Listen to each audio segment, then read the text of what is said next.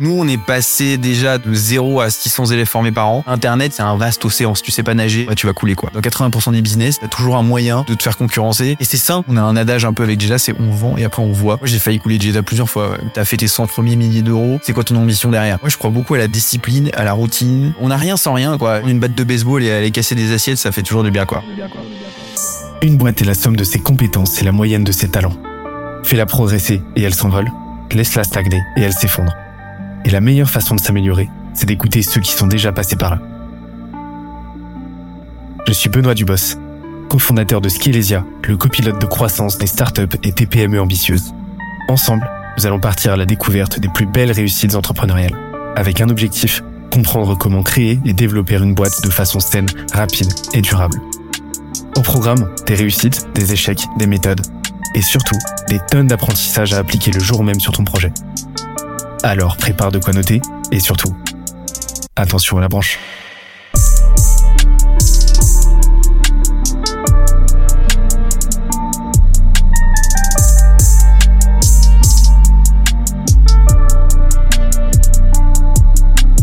Let's go.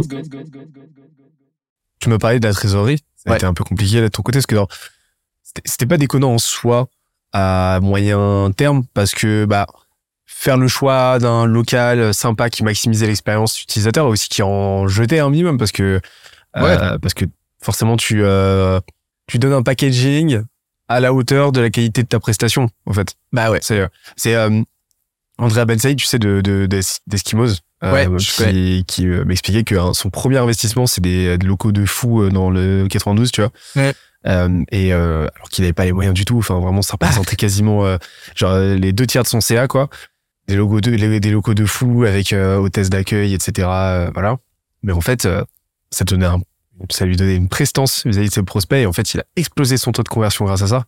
Et en fait euh, bah pour moi ça fait partie intégrante de l'expérience client, de l'expérience utilisateur, l'expérience apprenant dans ton cas.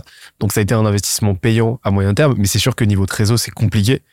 Et t'as as fait ce choix-là qui a été payant parce que je pense que clairement ça t'a rajouté des points en fait hein, en termes de valeur perçue. Je pense, ouais, je pense que tu vois, Jeddah, on a, on a toujours vu ce, cette. euh, Enfin, je pense que les gens voient Jeddah comme un. Enfin, euh, les gens voient Jeddah comme un organisme de formation qui est qualitatif et qui est plutôt. qui donne une expérience plutôt de luxe, on va dire, dans, le, dans, le, dans la formation, euh, qu'autre chose. Après, tout, mais après, voilà, ça a été, une, ça a été, ça a été euh, effectivement, ça a été une. Enfin, tu vois, ça a été un, un sujet, et après, ça a posé des problèmes de trésorerie, et en fait, bah, de toute façon, c'est un autre problème, c'est un, un problème parmi tant d'autres que tu gères, tu vois, et qu'au bout d'un moment, bah, tu trouves des solutions ou t'en trouves pas d'ailleurs, mais en tout cas, tu, tu, tu fais quelque chose, quoi. Donc oui, ça a été payant. Euh, mais parfois un peu à quel prix? C'est-à-dire que effectivement, et quand je dis le prix, c'est enfin on a sorti du cash effectivement, mais en fait le, le- je trouve que le sujet de la trésorerie pour un entrepreneur, c'est un pour moi ça fait partie des sujets les plus compliqués parce que en fait derrière le fait de pas avoir de cash, c'est c'est euh, un peu un enfer. Comment tu gères aujourd'hui ton cash flow? Parce que j'imagine que t'as encore des, du CPF, t'as de l'OPCO, etc. Ouais, ouais. Euh, donc euh, en gros euh, l'argent rentre euh, rentre après quoi. Très lentement. ouais. très lentement. Ça représente quel pourcentage d'ailleurs de, de ton CA, de ton CA, ça, les CPF, les, finan- les financements, ça? Bah, en fait, nous, on a, on a de la chance, entre guillemets, c'est qu'on a quand même pas mal de, de, de- d'autofinancement. Tant mieux. Mais, Paiement en une fois, j'imagine. Enfin, euh, non, non, on fait des, nous, on fait des plans de paiement quand même. des plans de paiement? Ouais, ouais. Et donc t'as quand même un minimum euh, une Donc- partie qui rentre dès le début, quoi. Ouais, t'as un petit peu qui rentre dès le début, ça, ça fait, c'est, bien, ça fait ton fond de roulement, en fait. Mhm. Euh, mais euh, on est presque une entreprise publique, hein, parce que euh, en- là, on en est, je pense que tu vois, sur, sur tout le cash, enfin, sur tout le CA qu'on a, tu dois en avoir au moins, ouais, 40% qui vient de, qui vient de, mis- tout mis, tout mis à côté, enfin, le, entre le CPF, Pôle emploi, l'AIRE, enfin, tous les trucs, tous les dispositifs de, de financement. Ouais, ça doit, ça doit faire 40% de, de, du, du revenu qui vient, qui vient, du revenu B2C, quoi, je veux dire, qui vient là-dedans. Et comment tu gères ton cash flow justement, ton, ton BFR Ouais, alors comment tu gères ça? J'ai un très bon CFO déjà. Pas trop de choix là. Ouais, euh, je pense qu'il faut. C'est très bien d'avoir un très bon CFO qui en plus est. Tu l'as fait rentrer à quel moment d'ailleurs? Je l'ai fait rentrer il y a deux ans, trois, euh, deux Ah ouais, ans, tôt, ouais, ouais. Euh, relativement tôt, ouais. Ouais, ouais. Relativement tôt parce que surtout que en fait les, les qualités de mes défauts et donc du coup là pour parler c'est mes, dé- c'est mes défauts, c'est que vraiment euh, je suis phobique administratif, mais dans le pro comme dans le perso, je déteste ça. Ça Euh, fait des angoisses comme moi. Ouais, ouais vraiment. Moi, C'est- ça me met en colère noire pour rien. Ah ouais, voilà, bah voilà, je, moi tout pareil. je ne supporte pas. ouais, bah c'est ça. non, mais t'imagines même pas. C'est vraiment, je, je, ouais, je, j'en pleure la nuit, quoi. Et, et, euh, et, et, et donc, du coup, je, je, plus tu grandis, plus moins tu peux faire ça. Enfin, à partir déjà où tu, moment où tu prends ton premier salarié, tu sais déjà que t'as des emmerdes administratives. Donc, il me fallait déjà quelqu'un à ce niveau-là. Et ensuite, euh, il y a un autre truc qui me fait pleurer la nuit, c'est la comptabilité, quoi. Alors ça, vraiment, mettre des chiffres dans des cases. Donc, euh, c'est pas possible. Et donc, euh, donc, moi, j'avais dit à Alex, on fait un deal. moi, je ramène l'argent. Toi, tu la mets au bon endroit. Et voilà. Et euh, non, mais enfin, au-delà de ça, mais du coup, euh, je Enfin, pense. là, les rôles sont bien définis. Ouais, là, les rôles sont bien définis. Là, Là, il n'y a pas de redondance. là. C'est bon. Exactement. C'est moi, je te file le cash, toi, tu mets là où il faut. Euh, et surtout, il est très très bon là-dedans et il a d'autant plus euh, ce, cette qualité que lui, il est il- bon. Alors, il fait un peu, il fait, moi, il me fait rire parce qu'il me dit, il me dit toujours, toujours, tu vas voir, je vais te dire que je te l'avais dit. Et le, je, le je te l'avais dit, c'est un peu genre, il voit les problèmes et puis du coup, bah, il te les dit avant. Et puis toi, en tant qu'entrepreneur, bien sûr, tu ne les écoutes pas et t'essayes et puis tu te plantes et puis après, il t'a dit, je te l'avais dit, quoi. Mais euh, mais au-delà de ça, par contre, sur l'argent, je fais, je fais vraiment extrêmement confiance. Donc, déjà, ça, je dirais, c'est la première étape pour, je dirais, bien gérer, mon- en tout cas, moi, mon cash flow. Mais en tout cas, ensuite, euh, c'est les chiffres. Euh, la deuxième partie, c'est vraiment les chiffres. Je pense que la data te permet quand même d'avoir une très bonne euh, idée, déjà, de ce qu'il faut vraiment en BFR. Je pense que c'est important de passer du temps à essayer de voir quels sont les moments où tu vas rentrer du cash, comment tu peux prévoir un peu comment tu vas rentrer du cash. Et il faut s'outiller. Ça, je pense que c'est important. Euh, tu vois, enfin, nous, on a toute la suite avec HubSpot, avec, euh, avec, euh, enfin, avec nos, outils comptables, etc., etc. Ah, je pourrais en donner une ribambelle, mais on a passé du temps quand même à essayer de mapper. Ok, là, on va encaisser tant, et là, on va, on va faire tant. Euh, je pense que ça, ça te permet déjà de mieux dormir la nuit, et surtout de mieux prévoir, parce que du coup, en fait, dans la formation, en tout cas, t'as un peu de saisonnalité. C'est pas aussi fort que si tu vendais, euh, je sais pas, des produits de Noël, euh, tu vois, c'est peu importe lesquels mais t'as un peu de saisonnalité, donc du coup, bah, faut que tu prévois en, fonction. Et puis après, nous, maintenant qu'on est assez gros et qu'on a, on a beaucoup de, revenus qui viennent de, l'État, bah, c'est pareil, il faut prévoir, faut prévoir ces trucs un peu à l'avance. Donc je dirais que, je dirais que le, le bon cocktail, c'est ça. C'est euh, est-ce que si toi t'es pas bon financier, je pense que c'est bien de prendre quelqu'un qui est assez bon financier. Un. Et deux, euh, si et deux, je pense que c'est bien de s'outiller pour avoir assez de data pour pouvoir avoir un peu de prévisionnel. Nous, on, a, on grosso modo, on peut prévoir à trois mois à l'avance déjà, ce qui est pas énorme, mais ce qui permet quand même, franchement, d'avoir un peu de d'avoir une bonne vision. Et puis après, avec l'expérience, en fait, tu, tu sais que si tu vas faire euh, telle tendance pendant trois mois, ça, tu sais, tu sais ce que ça va donner pour les trois prochains. Donc de la visibilité, ça, tu vois, au, au global, ça, je pense que c'est important. Ok, vous avez choisi de pas forcément faire de dette ou quoi de. Non. Euh, non, on est une boîte de service, donc si tu veux, normalement, on peut quand même récupérer l'argent. Enfin, on peut Ah. récupérer une partie de l'argent avant, Euh, donc on peut toujours se démerder. Euh, maintenant, en plus, il y a d'autant plus de choses qui sont vraiment chouettes, qui sont. euh, je vais faire un peu de pub pour les pour tout- pour tous ces outils-là, mais t'as tu sais t'as as entendu parler, je pense, de Alma, de Pledge. Euh, Il y a un truc qui s'appelle Crèche. Mhm. Enfin, c'est des outils qui te permettent en fait de, de proposer des plans de paiement aux gens déjà, euh, mais toi de te recevoir tout l'argent. Donc moyennant un fils, bien sûr, mais bon, pour, pour avoir un peu de cash, c'est pratique. Euh, et après, tu te, tu, tu te débrouilles. Donc, euh, donc nous, on a fait, euh, on- n'a pas trop fait appel à la dette pour ça. Euh, on a fait appel à la dette pour d'autres sujets. Donc en fait, finalement, tu mis bout à bout, tu t'y retrouves. Et voilà. Et, et pour tous ces sujets admin, etc., enfin, macro, hein, euh, Ouais, bien sûr. c'est c'est à toi que revient la décision ou, c'est euh, là tu délègues complètement aussi à ton CFO Ça dépend. Euh, ça dépend. Je pense qu'on est très, on est, on est assez euh, d'égal à égal sur plein de sujets. Euh, maintenant, le truc, c'est que je pense que ça, c'est un peu quand même le fait d'être solo founder. Je pense que ça, ça, crée quand même de facto un peu un, système assez pyramidal. Euh, et je vais être honnête, je pense que dans le GDA, c'est un, un peu pyramidal, même si je, je pense que laisser beaucoup de, de, de, marge de manœuvre aux gens. Mais au bout d'un moment, en fait, chacun a besoin aussi d'avoir un peu un conseil, d'avoir quelqu'un qui puisse, en tout cas, orienter la décision si c'est pas de la prendre. Euh, mais en tout cas, avec Alex, la relation qu'on a, nous, c'est euh, lui, aime, lui aime beaucoup pouvoir voir un peu les différents scénarios. Euh, il a conscience qu'il est un peu négatif sur les bords.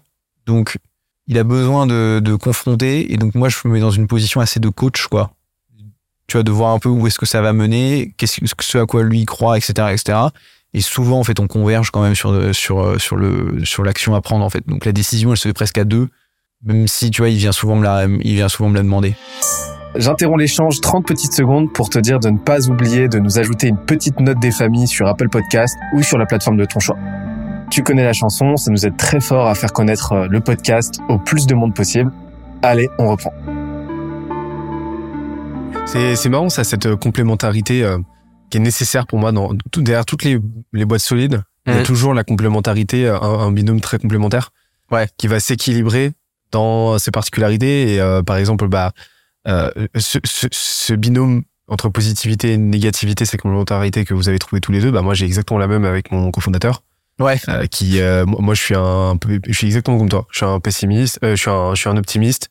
Euh, je vais accorder ma confiance tout de suite. Par contre, tu la perds, c'est fini. Ouais. Lui, euh, là où lui, ça va être beaucoup plus incrémental, être beaucoup plus dans la planification, l'anticipation. Euh, moi, toutes les idées, a priori, sont folles. Ouais. Tout me chauffe, tu vois. Ouais. Là où lui, bah, euh, toutes les idées sont, toutes les, enfin, par définition, par défaut, toutes les idées doivent faire leurs preuves. Et toutes les idées sont à questionner et questionnables. Et, j'imagine comme ton CFO. Ouais, exactement. Et, et en fait, cette complémentarité, elle est nécessaire. Et par contre, je suis sûr que, enfin, dans les dynamiques des duos, des, des couples comme ça, euh, eh ben, cet équilibre euh, reste nécessaire pour maintenir une homéostasie, tu vois. Et si demain, par contre, tu changes de casquette et tu te mets à devenir pessimiste, bah lui, par contre, pour qu'on, euh, pour pour compenser, devra nécessairement devenir plus optimiste. Ça se fera naturellement. Et je trouve ça assez euh, marrant à observer, tu vois. Ah, et et ouais, c'est c'est marrant que t'en parles parce que c'est vrai que tu vois, euh, il y a des moments où quand moi je voyais un peu de, quand moi je broyais du noir, il avait, il était capable quand même de mettre des pompes. Euh, toute chose, enfin, tu vois, Ça tout- reste un pessimiste. tout- voilà, ça reste un pessimiste quoi. On va, pas- on va, On va on va pas le faire devenir bisounours du jour au lendemain. Mais euh, mais il, est- il- il était capable quand même de, de, de porter une casquette pour, pour un peu, euh, tu vois, me, rem- me remettre un peu de, de la banane. Et, euh, et c'est vrai que ça sert énormément. Enfin, je suis assez d'accord avec toi que nous, on est presque, on est, on est, on est, quand tu dis complémentaire, je dirais presque nous, on est opposés, quoi. Euh, mais, mais j'aime bien la façon dont tu, le dis, parce que du coup, quand on dit complémentaire, ça, ça sous-entend qu'on peut travailler ensemble. Opposé, ça sous-entend qu'on peut pas trop travailler ensemble. Euh, et nous, en tout cas, ça marche bien. Euh, on peut travailler ensemble. La, se- la seule chose, c'est effectivement, euh, c'est qu'il faut qu'on soit, faut qu'on sache. qu'on- et je pense que ce qui a été salvateur à un moment, c'était quand même de se rendre compte à quel point on était, on, on était contraire. Enfin, on était, euh, euh, ouais, contraire, opposés l'un à l'autre dans nos personnalités. Et parce qu'on s'apprécie énormément. Enfin, on est dans la dans la dans la vie perso, on est très potes. Enfin, je veux dire, je veux dire, c'est c'est c'est indéniable. Mais il y a eu des moments quand on a traversé des moments difficiles avec Jeddah où tu vois, t'as des soucis de trésor. Bah, euh, tu vois, quand quand l'un commence à être euh, quand l'un commence à, je sais pas, être très très pessimiste que l'autre en fait tu vois, par exemple, Louis, il peut avoir tendance à être très très pessimiste. Et moi, du coup, genre, si je, je peux être mal luné et donc du coup commencer à m'énerver parce que du coup, ce genre de truc. Bref, en fait, euh, à partir du moment où on a commencé à conscientiser qu'on était très différents et que d'avoir aussi conscience qu'il y a des moments où on peut se parler et des moments où il vaut mieux qu'on soit l'un, l'un, enfin chacun dans notre coin, quoi.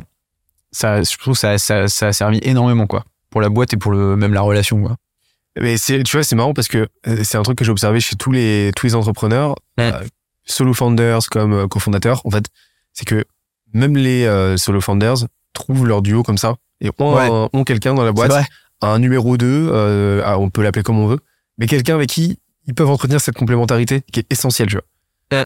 Parce que bah par définition, on est tous des êtres incomplets, donc c'est fondamental de trouver sa complétude comme ça Ouais. euh, avec euh, avec quelqu'un d'autre en fait, tu vois. Et, c'est euh, marrant, tu vois, c'est, bah, c'est marrant parce que euh, on, on, on l'a, on l'a trouvé, c'est ton CFO. ouais. Et, et d'ailleurs, bah, dans, dans son rôle, dans son rôle déjà, Ouais. dans l'organigramme, il apporte tout ce que toi t'as pas envie d'apporter. C'est c'est quoi que t'apportes? Qu'est-ce que tu considères comme étant la compétence, ta compétence phare, et celle qui apporte le plus de compétences à ta boîte? Waouh. Elle pas facile cette question. C'est le but. Ouais, c'est clair, ouais. Laisse-moi réfléchir deux secondes.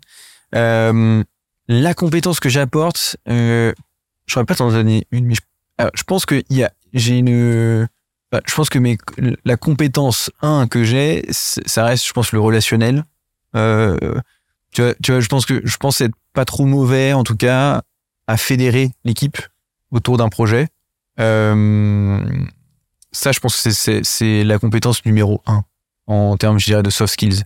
Sur des hard skills, bah, ce que j'apporte vraiment, pour le coup, je pense, c'est, le, contenu. Enfin, c'est-à-dire, euh, vraiment, maintenant, c'est le contenu pédagogique. Et, euh, et, de manière générale, après, je suis assez polyvalent. Donc, tu vois, j'ai, mis beaucoup de choses en place et après, du coup, ça a permis aux autres de construire mieux sur ce que j'ai fait. Mais tu vois, vu que j'ai touché à du marketing, je me suis poncé du Facebook Ads, euh, par exemple, pour comprendre comment ça marchait. Sur les sites, je me suis j'ai poncé euh, genre euh, tous les bons discours commerciaux pour, pour pouvoir mettre en valeur ton produit sans, sans le survendre, mais tout en étant capable aussi de screener un peu ton, ton, ton prospect. J'ai dev la, version de Julie, je l'ai dev tout seul, la première version de Julie. Mais maintenant, enfin, ça ne fait rien à voir. Donc, il y a que la partie finance et admin en fait que j'ai même pas osé quoi. Mais je dirais que maintenant, la compétence que j'apporte en hard skill, ça va être vraiment le, contenu. Et en soft skill, je pense que c'est vraiment le relationnel, euh, on va dire le, management quoi. J'espère que l'épisode t'a plu autant que ça nous a plu de l'enregistrer et de le produire. Si c'est le cas, oublie pas de nous laisser une petite note et euh, de le faire tourner autour de toi. Ça nous aide énormément à faire connaître le podcast, à nous faire connaître et à prêcher la bonne parole d'une croissance saine, durable et rapide. En attendant le prochain épisode, on se donne rendez-vous sur scalezia.co, S-C-A-L-E-Z-I-A.co, où tu découvriras des cours, des vidéos et des lives en libre accès pour t'aider à faire décoller ta boîte comme jamais. C'est notre promesse, c'est ça qu'on aime faire et on va continuer de le faire. On se dit à très vite. Bye bye.